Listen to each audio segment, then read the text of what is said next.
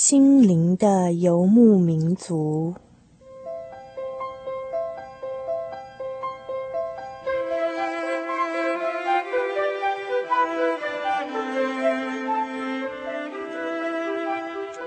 在这个谁都不管谁的后现代社会里，每一个人的心灵都是游牧民族。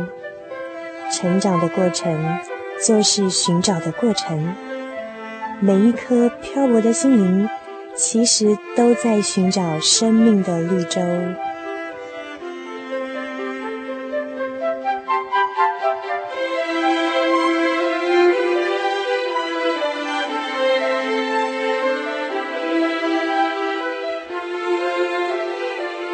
本节目由财团法人真耶稣教会制作，欢迎收听。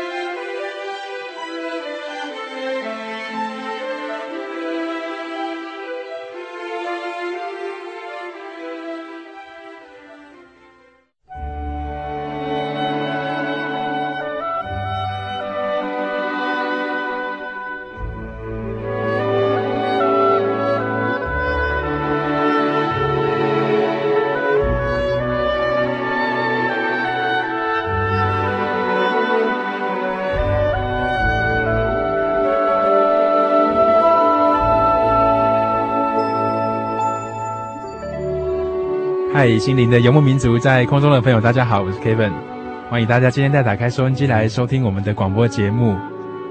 在今天的心灵绿洲里，Kevin 为大家邀访到的是我们林张伟林传道，来跟我们谈谈主耶稣在世上的一些服事工作。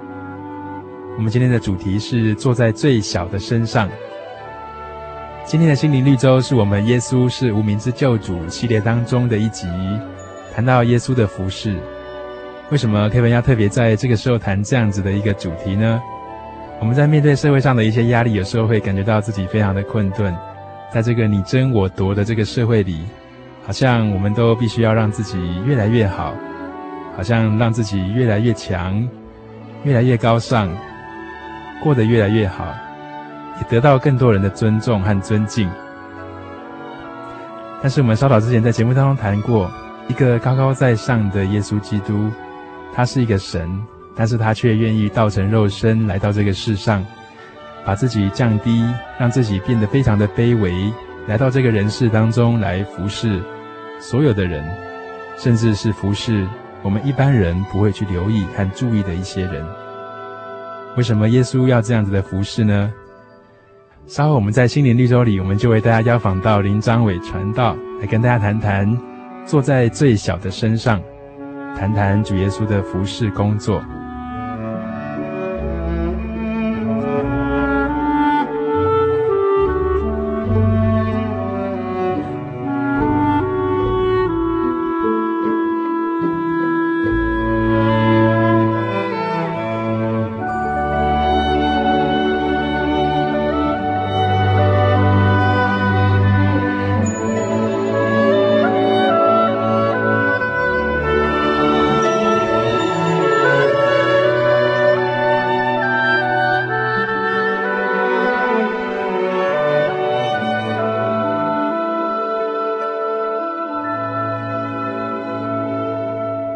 您现在所收听的是《心灵的游牧民族》节目。大家好，我是 Kevin。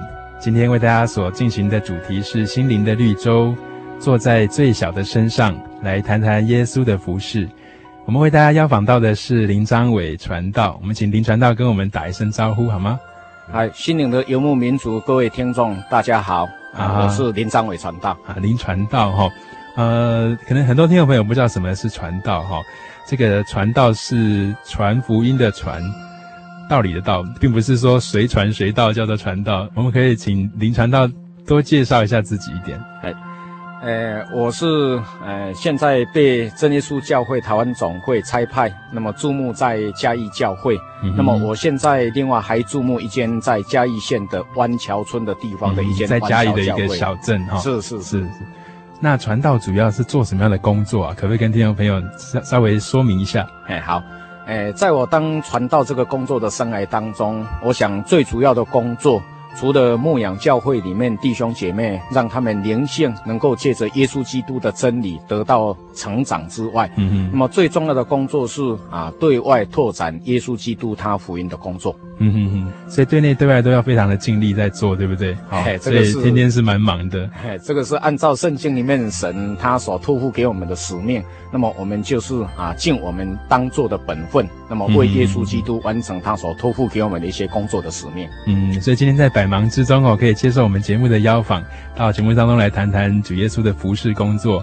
其实传道有一个很重要的一个概念，就是要跟主耶稣来学习这样的服饰，对不对？是是是，嗯嗯嗯，因为我们都是看这一本圣经，晓得我们天上这一位神，他来到这个世界为我们所留下的一些工作的榜样，嗯嗯，那么我们就效法他，希望我们也能够成为耶稣基督在世上的代言人跟世上的光。是是，那主耶稣哈，他在将近两千年前他在世界上的时候，他到底做过哪些服事？我们所谓这个服饰，到底大致上到底包含什么样的一些事情呢？好，那对于这个问题哈，我是觉得主耶稣他一开始来到这个世界做服饰工作的时候，他在圣经里面啊有一段经文就这么记载哈，就是在路加福音第四章的十八节里面。当主耶稣他第一次走入神的圣殿里面，那么他拿起了圣经念了一段话。嗯哼。他说：“啊，神的灵啊，现在在我的身上。哦，那么他用高高的我。嗯哼。接着主耶稣说，神就叫他传福音给贫穷的人。嗯哼。那么差遣他报告被抓的人能够得到释放。”嗯哼，那么瞎眼的人能够得到看见，看见，那么叫一些受到压制的人能够得以自由。嗯，报告神他悦纳人的喜年，所以好像他带着一个使命要到这个世上来，是不是？是，所以我们天上这位神他带着肉身到这个世界上来，我想有非常重要的一些属灵的工作等待他去完成。所以说，让瞎眼的看见，然后让被呃捆绑的可以得到自由。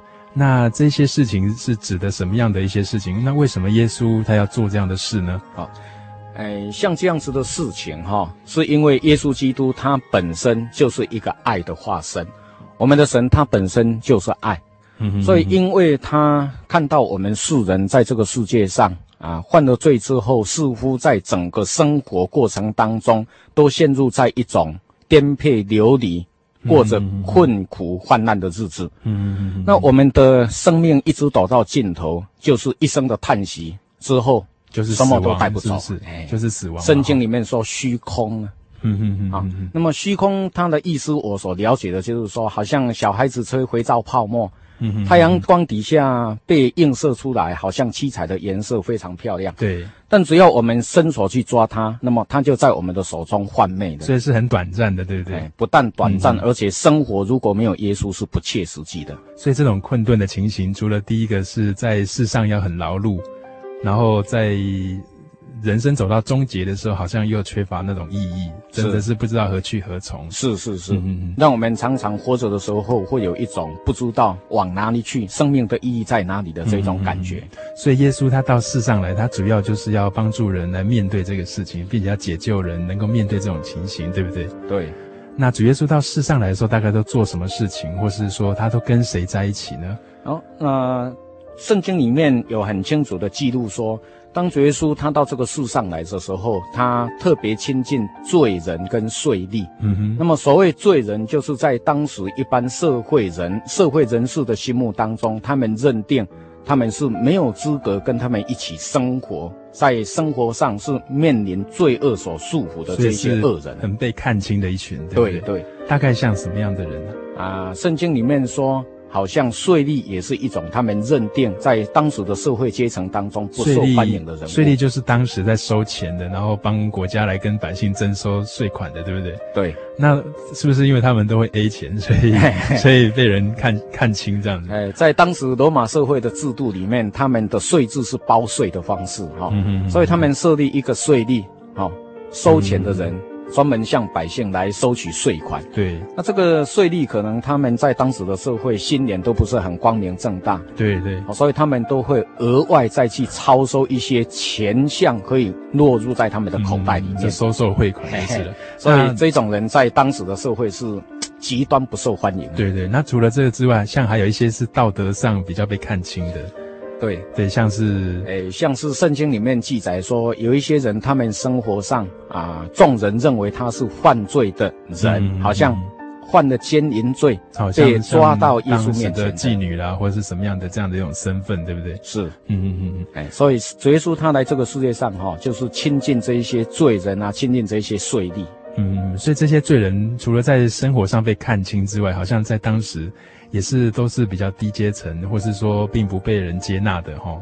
对，嗯，那为什么耶稣特别要跟这些人在一起，或是说特别关心这一群人呢？哎，我想如果从圣经四福音里面的记录哈，哎，我们大概可以了解，哎，圣经里面主耶稣曾经说过一句话，他说有病的人才用得着医生，嗯，那么没有病的人他根本不会用看医生了。是是是。是哦，所以后来主耶稣基督讲了这一句话之后，他做了一个说明啊。嗯嗯嗯。他说：“我来就是喜爱怜悯，我不喜爱祭祀。”喜爱怜悯哈。对对，所以他心肠是很怜悯世人的这种心肠。对，因为他来这个世界啊，他看到有很多人生活在困苦流离当中啊。那么主耶稣讲：“哎呀，这些人好像一群羊，可是没有牧人。”对，所以主耶稣。因为啊，对他，他本来就是一个爱的爱的一个一个本体，对啊，所以因为他看到的世人生活在这样子的情况之下，所以他主动来做这些服饰的工作。嗯嗯，嗯，所以哈、哦，所以我们假如从历史的角度考察起来，耶稣真的是确实有这个人，在两千年前他真的是降生，是，并且他改写整个人类的历史。像我们现在用这个西元啊，就是因为主耶稣的关系是主后。跟主前的这个区别，像现在是二零零三年嘛，哈，是是是。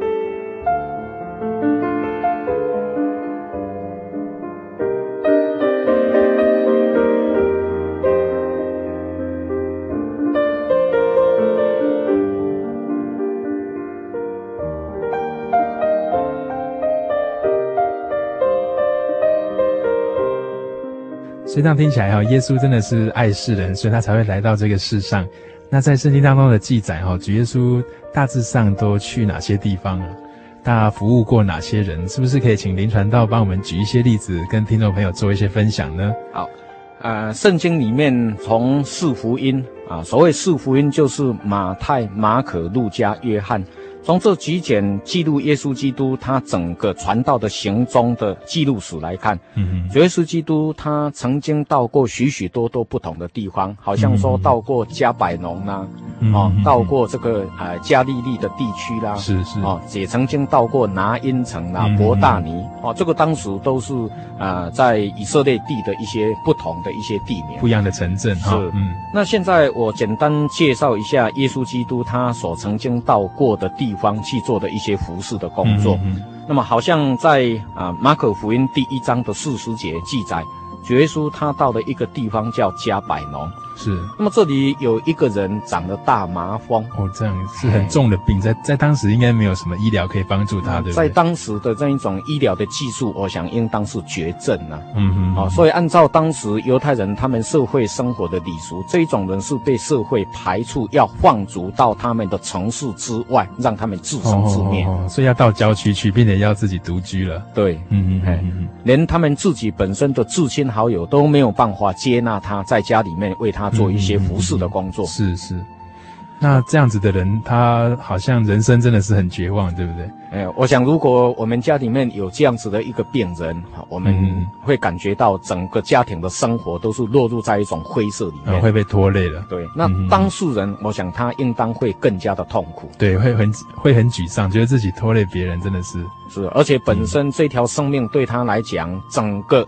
有限生命的过程当中，完全是没有意义的。嗯嗯嗯。所以来到这个世界，这种生命对他来讲，真的是一种极端的痛苦啊。嗯嗯。并且这种人在当时应该是被看清，非常被厌恶，对不对？所以因为被看清、被厌恶，所以他们就把这种人逐出、逐出他们的生活圈外，让他们自生自灭。嗯嗯嗯。那像这种人，对当时的人。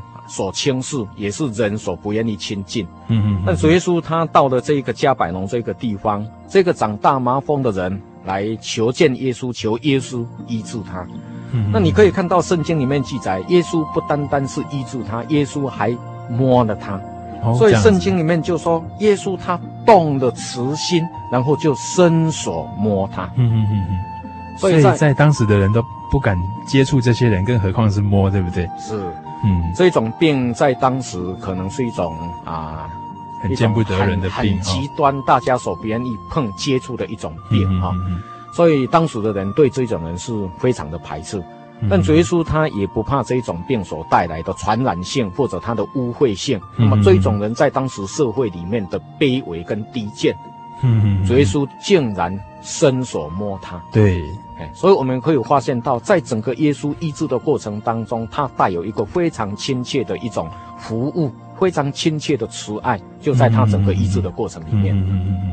所以从动作跟他的行为举止当中，真的可以感受到他跟一般的人所做的这样的一个侍奉跟服侍，真的是很不一样。是。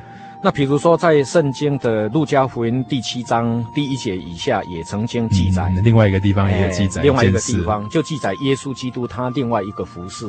是。哎，耶稣在路上走的时候，他看到有一对出殡的人就在路上走。对。那么这个出殡的人是因为有一个寡妇，她的孩子得到重病死掉了。哦，所以他已经死了，然后放在棺材里面这样抬着。哎，对。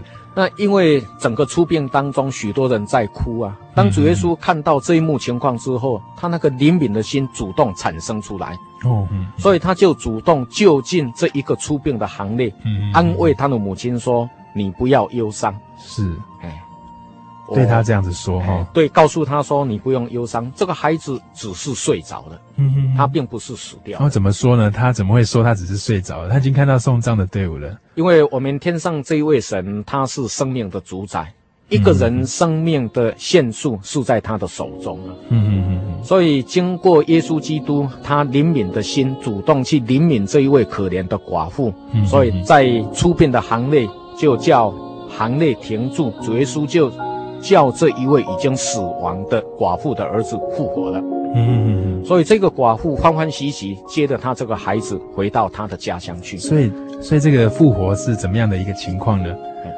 那么圣经里面记载说，哈，主耶稣说：“少年人啊，我吩咐你起来。”结果那个死人就坐起来了，而且还会说话。那么主耶稣就把他活活交给他的母亲。嗯嗯，圣经是这样子的记录啊。嗯，那么我现在要强调的是，当圣经记录这一段记事的时候，对，我们根本不知道这一位寡妇她叫什么名字。是，是，那我们要了解她当时的身份是一个寡妇。对。也不知道这一位复活的少年人叫什么名字，圣经完全都不记。这是名不见经传的，所以我要强调，他们真的是默默无名的小人物，市井小民就是了。好像是 我们一般生活当中不是有什么名望的一些，真的是市井小民呢。对对对，并且是一个寡妇，寡妇在当时的社会是怎么样的看待呢？呃，寡妇在当时的社会，哈啊，是一种身份地位都相当卑微的人。嗯嗯嗯。那么当寡妇，我觉得她已经很可怜。那圣经里面哈还有其他的地方记录说，有一些寡妇他们是穷寡妇啊。嗯嗯嗯，是很穷的，没有经济能力，对不对？是。嗯嗯嗯。但主耶稣对这一些啊社会的边缘人啊，不受人重视，也得不到社会救助力量的这一些可怜的一群，主耶稣特别去。接近他们，就近他们，为他们做的一些我们所料想不到的服饰。所以，不论是病痛，或是生活上的困顿，或是说很卑微的，耶稣好像都对他们特别的怜悯，并且伸出手来，好去触摸啊，去帮助他们。是，所以在整个福音书的记载当中，我们时常可以发现耶稣他这一种服侍的精神，还有就近卑微、主动关怀、怜悯的这一种精神。嗯嗯嗯。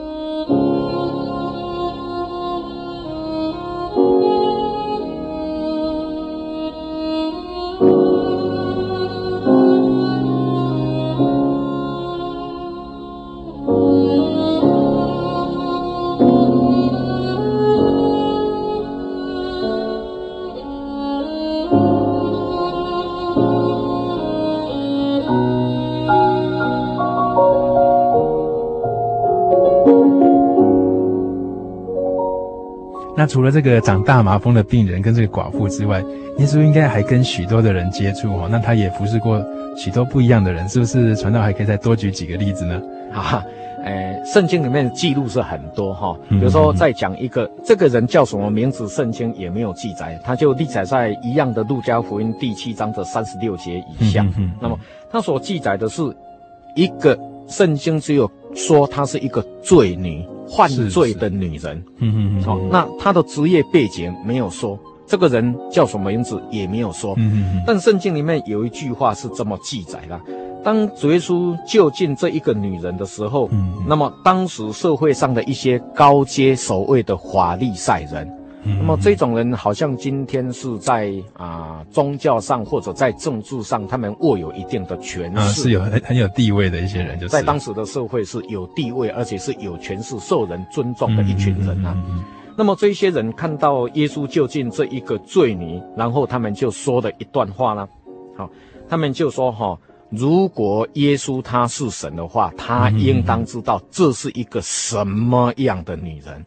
嗯嗯嗯，那么你从他们的这一些啊话语里面，你就可以了解，他们非常轻视这一位犯罪的女人。对，对对。那么他们直接的判断也认为，耶稣不应当去亲近像这样子的一个犯罪的女人。对对，所以他们讲话是蛮尖酸刻薄的，对不对？因为这种人在当时的社会真的是一种不受人尊重，嗯嗯嗯啊，非常卑微的一群人。是是。所以这样听起来哈，耶稣当时在社会上面，他要做这些服侍工作，并且要跟这一群人接触。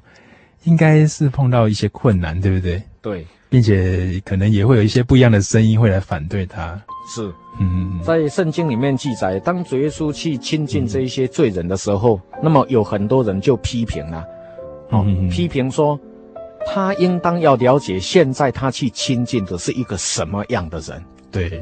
哦，这是一种批评的话。对。那么，当主耶稣啊怜悯这一些罪人，愿意在生活上伸出援手，让他们得到生活的恩典的时候，嗯、同时主耶稣也愿意赦免在他们生命历程当中他们所犯的一些道德性或者行为性的罪。嗯，所以，所以不论在身体上面一些医治，或是说在生活上一些帮助，好像在。好像在灵性的层次，耶稣也很注意，对不对？对，嗯，因为我们天上这位神来到这一个啊世界，我想最主要的工作就是能够透过他来赦免人的罪。嗯嗯嗯。那因为要赦免人的罪，所以同时也把生活当中我们所需要的恩典，因着他的怜悯加在我们的身上。是是是是，嗯，所以当耶稣赦免这一些人的罪的时候，那么这一些当时社会上有权势的人，他们又讲了一句话啦，啊，他们说：“嗯、哎呀，耶稣你是什么人啊？你怎么有资格赦免人的罪呢？”嗯嗯嗯，哦，所以从他们所说的这一些话，我们就知道，其实耶稣在当时的这个高阶社会里面也是被排斥的了。嗯嗯嗯，被排斥，并且。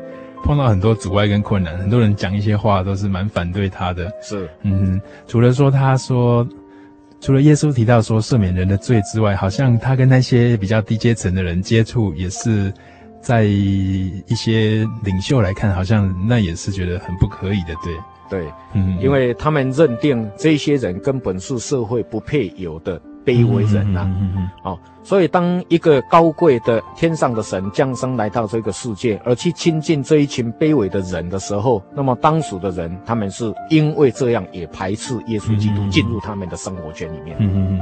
所以耶稣其实传达很多跟当时社会也跟我们现在社会很不一样的一些价值观哦，譬如说大的要服侍小的啦，是，然后高的就要变成低的啦，那想要得到尊荣，必须要先谦卑啦，然后等等的，好像。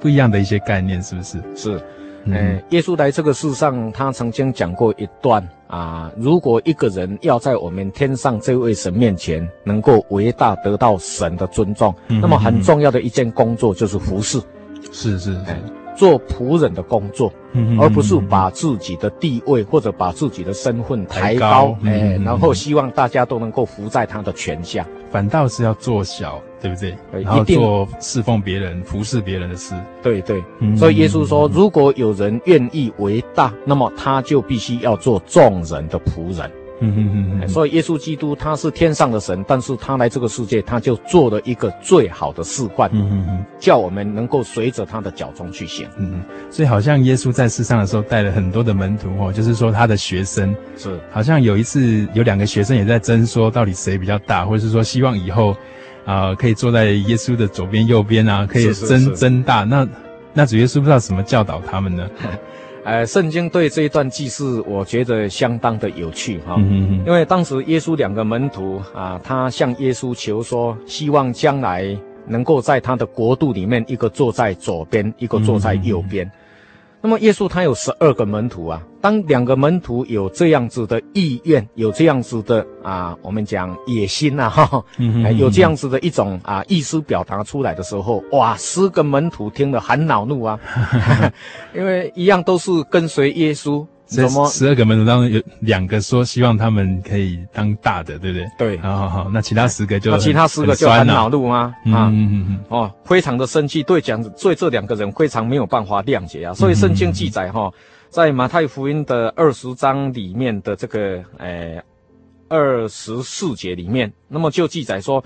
那十个门徒听见就恼怒他们两人啊，哦、很生气、哦、怒啊，非常愤怒啊。嗯嗯嗯哦，那主耶稣就教训他们，他说：“在我的国度里面，我的方法跟这个世界上君王统治你们的方式是不一样。嗯嗯嗯，因为在你们的生活当中，有一些君臣哈，他们有权能够在管束你们。嗯嗯哦，他们是伟大的，是所以他们发命令，那你们就是服从。”对，是当领袖就是了。对，是。那主耶稣他说：“可是，在我的国度里面不是这样哦。你们中间如果谁愿意为大，那么你们就要做谁的佣人。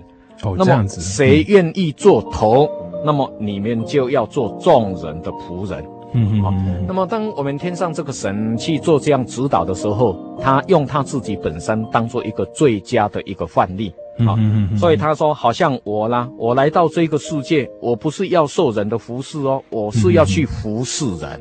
对，是要付出的，并不是要获得什么尊重或是什么样的一个一个捧高，对不对？是，嗯，所以我常常觉得，今天我们这个社会很需要的一个心灵的医疗剂，就是拉下自己的身段，啊，牺牲自己的社会地位。然后卷起袖子，嗯、走入人群里面去做这一些卑微服饰的工作。嗯。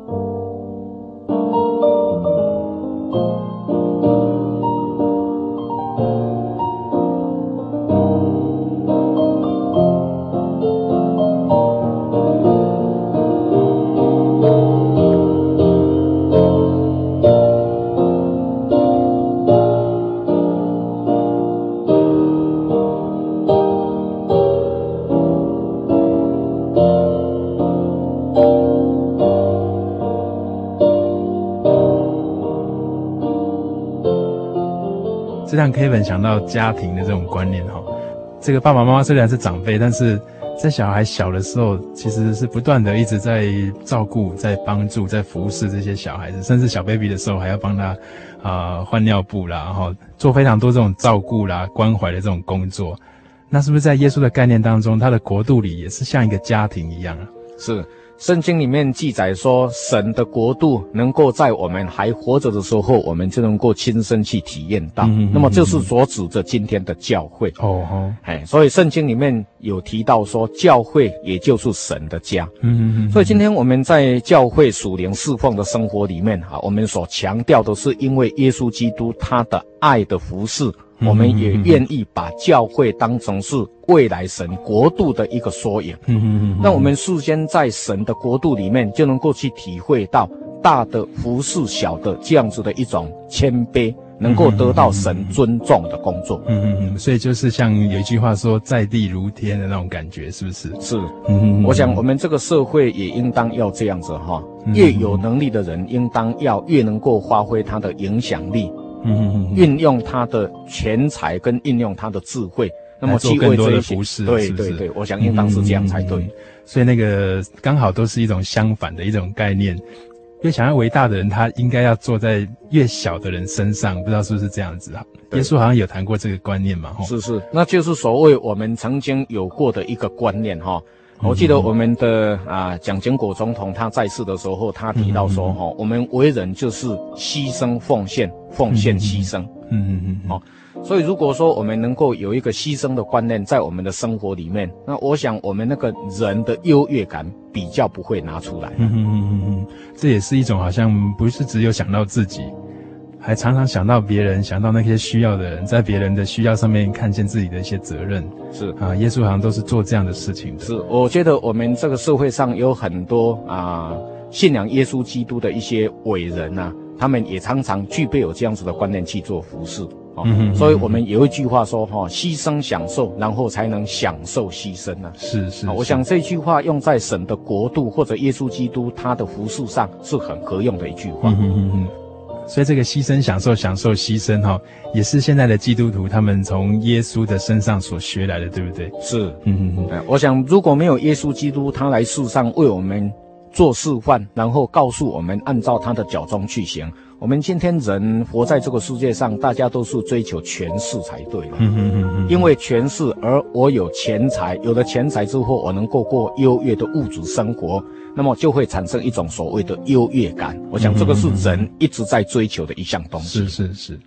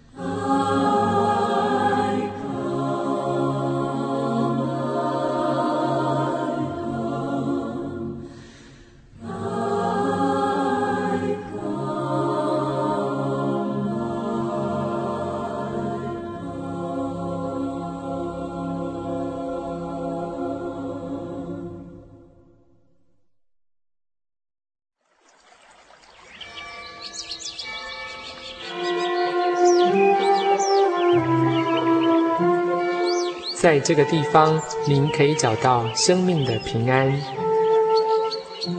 在这个地方，喜乐就像泉水一样源源不绝。真耶稣教会总是敞开大门，欢迎您的加入。耶稣的爱是你我都可以享有的。真耶稣教会，台中邮政六十六至二十一信箱。欢迎来信，愿您平安。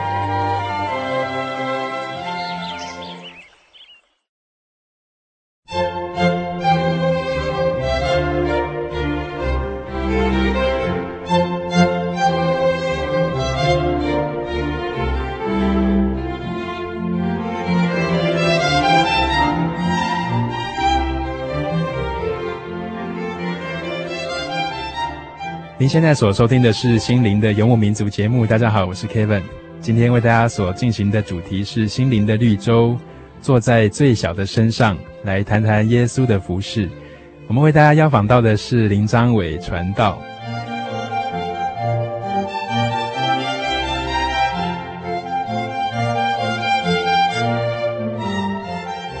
那谈到耶稣的这个服饰，呃，我们听众朋友假如曾经逛过画廊，都会看到一幅图画，是那个《最后的晚餐》，就是主耶稣坐在当中，然后有门徒坐在他的四周围，哈，他们在一起用最后晚餐。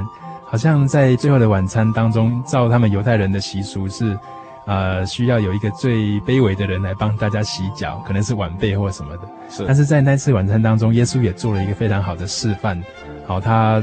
自己是当老师的，他是最尊贵的，但是他起来为每一个人洗脚，哎，是。那这样的一种服饰观念，是不是也是一种啊非常不一样的一种概念？是是，嗯嗯嗯。哎，洗脚这件事情，如果以当时犹太人他们的生活习惯来看，嗯嗯，大概有两种情况在里面。嗯嗯，是什么样的情况？其中的一种情况就是说。当有客人来到我们家的时候，主人为了表示对他的热情的款待，嗯、所以他可能会放下他主人的身段去做一些洗脚、为宾客洗脚的工作。是是。那么，我想这个是一种礼貌问题。对对。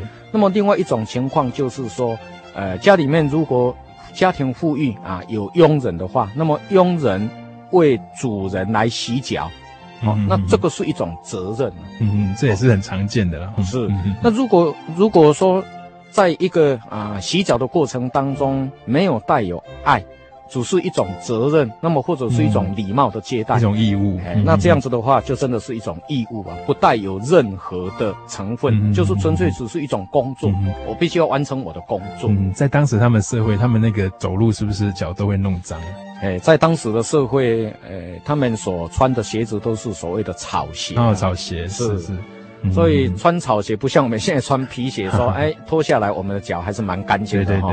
因为在当时的这个路况，也不是说像现在柏油路很方便哈，都是在这个呃泥巴路啊哈，或者是没有铺柏油的砂石路上行走，又穿着草鞋，所以脚一定是非常的肮脏。对，所以很脏。所以在那一段圣经当中记载说，耶稣为他们洗脚，这是那是怎么回事？为什么一个老师会帮学生洗脚？是。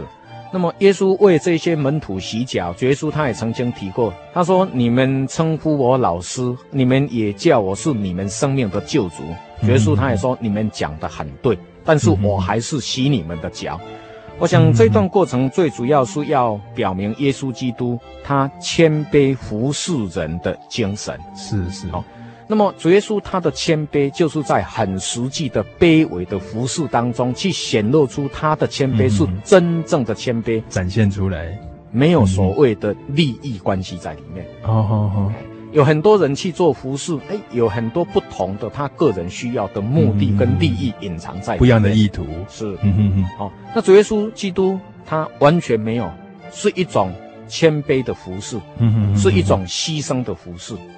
耶稣基督他并不要求在为他洗脚的这些人身上能够去得到什么样的好处，嗯嗯嗯，完全是一种付出啊，这是一种爱的付出，嗯嗯嗯嗯。所以，我们看到耶稣为他的门徒洗脚，我们能够了解、感受得到，耶稣基督他真的服侍都是出自于爱。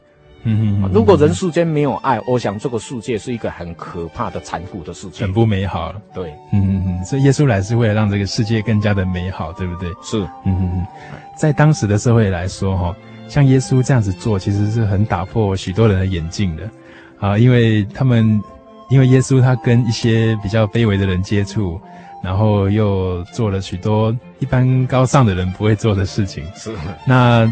是不是有什么样的原因哈？我们都知道耶稣后来好像被人家抓起来，并且钉死在十字架上，是，并且他没犯什么罪。那是不是因为某种原因，让许多人好像很讨厌他做这这些事情？是，而甚至想要除掉他？那不知道是什么样的原因？可不可以请林传道也稍微谈一下？是，呃，耶稣基督他来到这个世界，那么一方面是啊，带着一个仆人的样式啊，来为我们世上的众人做一个服侍的榜样。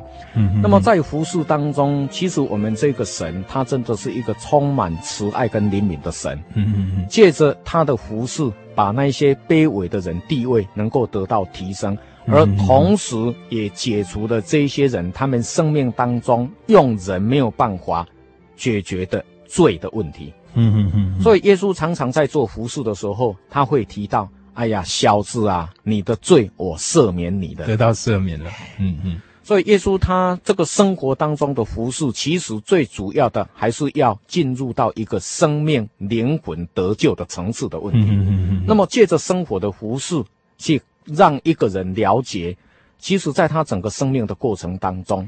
被服侍当然是一件很幸福的事情，嗯、但如果他的生命的问题没有得到解决的话，那么等到生命一过，终归是一场虚空啊！是是，最终的结局没有达到一个答案，对不对？啊、哦，对。嗯、所以，主耶稣他为什么会被当时社会上有权有势的人、嗯、高阶的人所排斥？对、啊，当然一方面是他接触这一些卑微的人啊，嗯、因为这一些人他们在心灵上。有痛苦，嗯嗯嗯，好，所以主耶稣愿意释放他们。对对，那主耶稣常常在做这些工作的时候，他就强调他有权赦免人的罪。嗯嗯嗯。那在于当时的社会的这个啊宗教信仰观念里面。赦罪是属乎神的，对，对对，绝对不是人有办法赦免人的，所以可能他们听得很生气，是不是？所以他们听了之后 哈，很难接受了。这个人到底是谁呀？怎么回事啊？怎么到处说小子啊，你的罪我要赦免你？好，所以圣经在这个约翰福音第五章的这个呃十七节跟十八节里面就这么说了，说当时这一些犹太社会高阶的人哈，想要杀耶稣，为什么呢？因为哈，他不但违背神的律法，好好好，所谓违背神的律法，就是说，神告诉他们在安息日，也就是今天所谓的星期六。他们必须要到圣殿去做宗教崇拜的工作，嗯、是有严格的规定，就是非常严格的生活规范。嗯嗯，好像今天的以色列人，他们传统的犹太教的这些以色列人，嗯哼，他们仍然过着很严格的宗教生活。对对对，好，但主耶稣他来了之后，他利用安息日的时候。那么他做了一些释放的工作，嗯嗯嗯啊，好像让一个水谷病的妇人在安息日得到了医治，痊愈起来哈，嗯嗯，好像说，哎，好像说也曾经叫过一个一只手枯干的人在安息日得到了医治，嗯嗯哦，当时的人他们不谅解耶稣基督他的这一种爱，嗯哦，不谅解耶稣基督做这些事情是出自于怜悯这一些人的痛苦，嗯嗯，他就说，哎呀，你违背了律法。是是是、哦，所以他们很愤怒。这个人是专门破坏神律法，嗯嗯嗯，但是他没有思考到，其实神就是爱的化身。是是是，所以其实耶稣在当时哦，他那么努力的服侍这些人，并且，呃，好像他自己也没有说什么赚钱的工作，对不对？很穷，很穷困潦倒。是是，并且很认真，睡的也很少，很辛苦。是，是那一直认真的在服侍，到后来反而被人家抓起来。是。因为除了这个啊，他们觉得耶稣基督他违背神的律法之外，哦，嗯，他们不认定说恩典是我们人应当要从神那里得到的一种释放，他们反而觉得，哎，这个你违背安息日带给人虽然有恩典，但这个是不合理的。是是，所以主耶稣曾经很感叹，也讲过一句话，哈，嗯嗯嗯，他说，如果你家里面有一只羊，在安息日的时候掉在水井里面。你到底伸不伸手把你的羊救起来呢？当然伸手把它救起来了，因为这个是他的财产啊！啊，怎么可以任由他的财产就这样平白无故的损失掉呢？不能等到星期天才去救吧？当然哈，是是。所以主耶稣用这个比喻去强调，其实人更需要神的恩典。嗯嗯。好，好。那么还有一个当时耶稣被排斥、不接受欢迎的另外一个理由，就是说哈，主耶稣他常常要赦免人的罪。嗯嗯嗯，所以当时那些人哈，他们就想，奇怪，这个人老是把自己跟神画上等号，嗯嗯嗯嗯，好像说你就是神，嗯，那你明明是一个木匠的儿子，你怎么突然又化为好像有神的权利，嗯嗯嗯，能够赦免人的罪？因为他们不认识耶稣基督是天上的神。他成为肉身的样式来这个世界，那么目的是要服侍我们，要赦免我们的罪。不了解耶稣基督，他这一个属灵的背景。所以他们只用人的角度去认识耶稣基督，所以他们就排斥耶耶稣基督。是是是，并且在当中有很多的迫害跟很多的嘲笑，对不对？对，好好，那耶稣他还是要告诉他们，他是。神的儿子，他是天上的神，道成肉身的，他还是要说，对不对？是，他不能不讲。是，即使受到迫害，他还是要讲，对不对？是。嗯、那也是因为啊、呃，要让当时的世人能够借着他手头所做的工作来认识耶稣基督。其实他就是神在这个世界带有肉体的一个显现。是是是。那谈到这里哈，Kevin 实在是非常想问一下林传道哈，是呃，传道会不会有时候觉得？耶稣是一个非常聪明有智慧的人，但是他做的事情会不会让你有时候觉得他是一个傻子？这么辛苦啊，这么辛苦，然后这么辛勤，到后来反倒被杀害。是，他所做的这些事情，甚至他为这些事情都牺牲了。是，嗯，什么都没得到。如果我们站在一个人利益的角度去做思考的话，哈，真的我们会发现耶稣基督他实在有够笨，天上这位神实在是有够笨哈。牺牲他的生命来为我们做了代罪的羔羊，嗯嗯嗯。那么又用一个肉体受时空限制的一个啊限制的一个肉体，那么来到这个世界，又取了一个仆人的样式来服侍我们这些犯罪的人，嗯嗯嗯。但是服侍到最后，却被我们这些罪人把他钉死在十字架上。对。那么钉在十字架上的时候，他还向天上的神祷告说。父啊，赦免他们吧，因为他们所做的，他们不知道。嗯，我觉得如果用人的角度要来认识耶稣基督，我想他应当是一个傻子的神啊，傻瓜式的神，实在是很难用逻辑来理解，是不是？是。但如果我们站在一个属灵生命层次的角度去认识这个神，你会发现这个神跟一般世界我们所敬拜的神绝对是不一样的神。嗯嗯嗯，因为这个神。啊，因为这个神他是一，他是站在一个主动的立场，来为我们成就这一些救恩，嗯，不是我们要求他来，他用一种很高的姿势来到这个世界。嗯嗯嗯嗯，人的罪不是人有办法、有能力去解决的，也不是用钱财可以赎罪。嗯嗯，所以只有天上的神，他愿意用着他怜悯慈爱的心，主动来到这个世界，来为我们解决罪，我们才能够有机会进入永生的天国。所以真的是耶稣这些服饰跟关怀的工作都是主动的，对不对？是，这是最大的特色哈。是，嗯。那么在一个主动关怀的当中，最重要的是让我们去了解，在带有肉体、有限生命用肉体的形态出现的时候。人与人之间的那一种互助跟服侍是多么的美好，嗯，好。那么另外一方面，也借着他卑微的服侍，让我们去体认这一位神，其实他本身就是爱的化身，嗯嗯嗯。好，那么也借着他这一种生活当中给予我们恩典的服侍，让我们有机会去查考他，嗯，进一步去认识耶稣基督，他就是天上的神。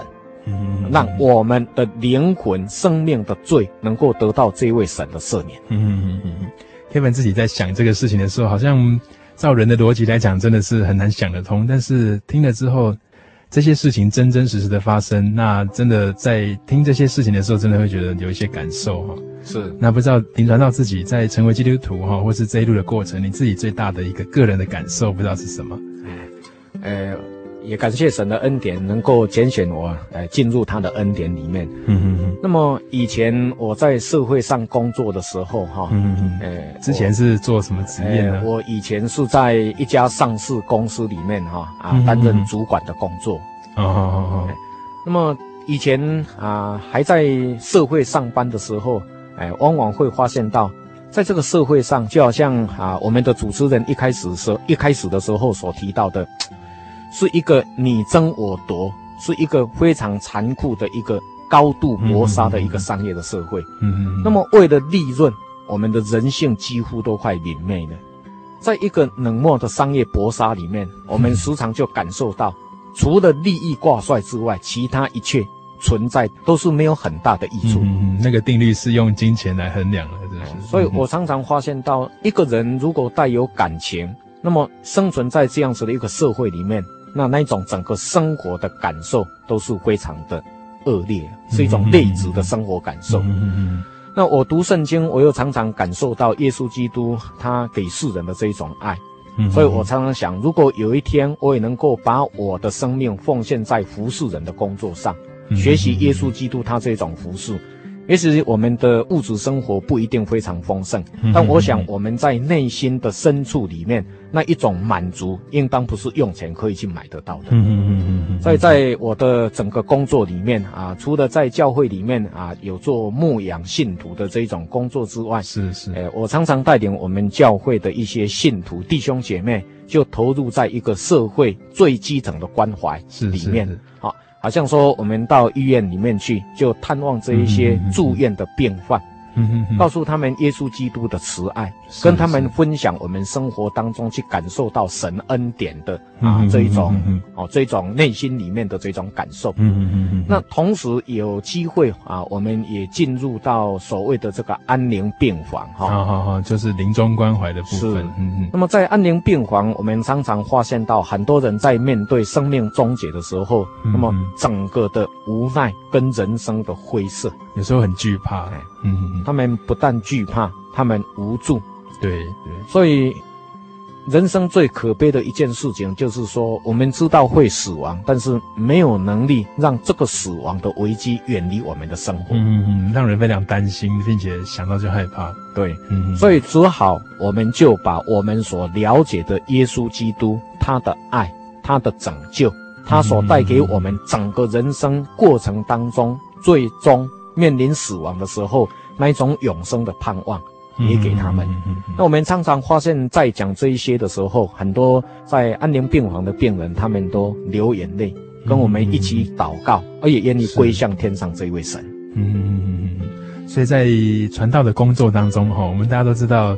啊、呃，像所谓的牧师啦，哈，那在晚上聚会啦，哈，或是说在做礼拜的时候会讲到嘛。是。那在白天的时候，其实是都是非常忙碌，在外面关怀不一样的人的，哈，像是在医院呐，哈，应该有去过监狱，哈。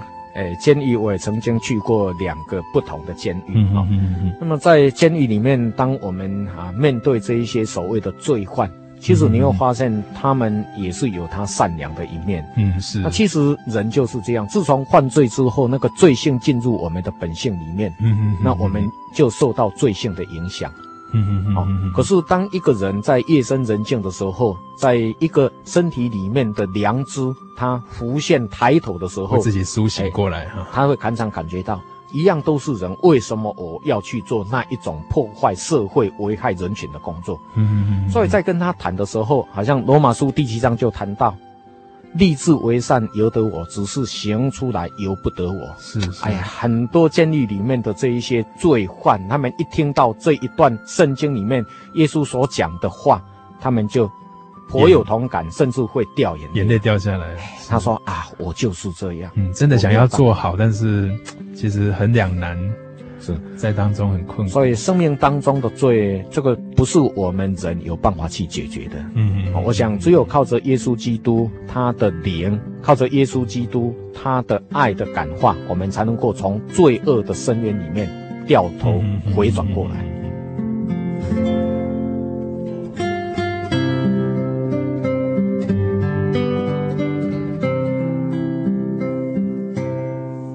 今天非常谢谢林张伟林传道到我们节目当中来分享，坐在最小的一个身上哈，主耶稣的服饰。那最后是不是有一节哈，蛮激励你的一个圣经章节哈？你觉得可以在最后提出来跟听众朋友做一个最真挚的分享呢？好哈，因为今天啊，跟我们主持人所谈论到的都是讲到耶稣基督的服饰，是是。从圣经里面可以看到很多我们天上这位神，他真的怜悯世人的一面。嗯嗯嗯，那我想，因为耶稣他在整个服饰工作上，他所表现出来的这一种爱，远远超过我们人所能够去理解跟认知的。对对，好像他是天上的神，为什么要那么辛苦变成一个人的样式，而且还取了奴仆的样式？很难想象，来到这个世界。对，所以我我看到这个地方哈，我我想。对我自己本身在整个服饰工作上啊，我一直坚守不放的一段耶稣基督所说过所说过的话，在哥林多后书第五章的呃十四节里面，保罗啦，这个是耶稣基督的一个仆人曾经说过的。他说：“因为耶稣基督他的爱激励我们，所以我们就会想，因为耶稣基督替众人死了，那么众人就都死了。”这个所谓众人就都死的，就是说我们已经脱离了罪恶的束缚，面对罪恶，我们像一个死人一样。嗯，好。那么保罗他又说了，说既然耶稣基督他替众人死，是要叫那些还活着的人不再为自己活啊，乃是为替他们死而复活的主来活。嗯嗯嗯，所以我觉得，当我们认识耶稣基督他这样子的一个慈爱之后啊，我们愿意把我们的生命也学习耶稣基督的榜样，对，把它用在服侍众人的事上，尤其在尤其在服侍卑微的人的这件事上，我想我们应当要更认真、更努力去执行它。嗯嗯嗯嗯嗯。所以，像当传道的这个工作，其实就是向主耶稣来学习这种服侍的工作，对不对？是，嗯嗯嗯。所以不单单是医院的病房啊，或者是安宁病房的临终关怀，那么甚至很多的护理之家，我们都进去养护中心里面，也去做一些服侍的工作。嗯嗯嗯。那这些人都是社会的边缘人啊。嗯嗯嗯。哦，生命走到一个没有办法控制自己行动的那一个时刻，整个人就颓废。消沉，不再具备有求生的意志。嗯，那整个生命对他们来讲也是灰色的、暗淡的、黑暗的，看不到亮光。嗯，那如果能够把耶稣基督的爱带给他们，是虽然身体仍然不方便，但他们的心灵因为耶稣基督的恩典活过来了，可以得到释放，对不对？我想这个是耶稣基督所带给我们生命当中最丰盛的一面。嗯嗯嗯嗯。所以，听众朋友，假如听完我们今天这一集，你觉得你自己有什么样的需要，或是你觉得自己在生活上面是不是受到一些事情的捆绑，或是有什么困顿的地方，我们的节目的工作人员哈，或是林传道，都非常希望能够帮助各位听友。假如你有什么样的需要，或是你听完今天这一集，你想要保有这个节目的 CD 或是卡带，我们都非常欢迎你可以来信跟我们索取，或是你听完之后有什么样的问题，想再跟林传道进一步的来询问。我们也都非常欢迎你来信，来信可以寄到台中邮政六十六支二十一号信箱，台中邮政六十六支二十一号信箱。你也可以传真到零四二二四三六九六八，零四二二四三六九六八，或是假如你是电脑族，你可以上我们的喜信网站 j o y 点 o r g 点 t w，j o y 点 o r g 点 t w，可以到喜信网站查查我们的教会的地址。是不是在你们家的附近就有一个教会？你可以到教会当中来享受像在地如天的这种团契的生活。那你也可以寄信给主持人来说明你的需要，或是索取今天这一集节目。啊，我们灵彰伟林传道哈，跟所有的传道都是一样的。啊，传道，嗯，顾名思义，当然我们开玩笑说是随传随到，是有有什么需要都可以向他提出来。所以就近教会的话。对于传道有什么样的需要，或是需要什么协助，我们都非常欢迎您可以提出来。那我们也谢谢今天林传道到节目当中来跟我们分享，希望下次有机会可以再邀请到他来跟我们谈更多。今天很谢谢林传道，是，呃，谢谢主持人，也谢谢诸位亲爱的听友能够拨时间来聆听这样子的一个节目。嗯哼，那我们今天的节目就到这边告一个段落，希望下周大家可以在同一时间再打开收音机来，在收音机旁守候，我们相约在空中。愿大家平安，也愿神能够祝福我们诸位亲爱的听众朋友，愿大家平安。我将身体献上当作活祭，一生做你圣洁的祭品。我将生命献上为你。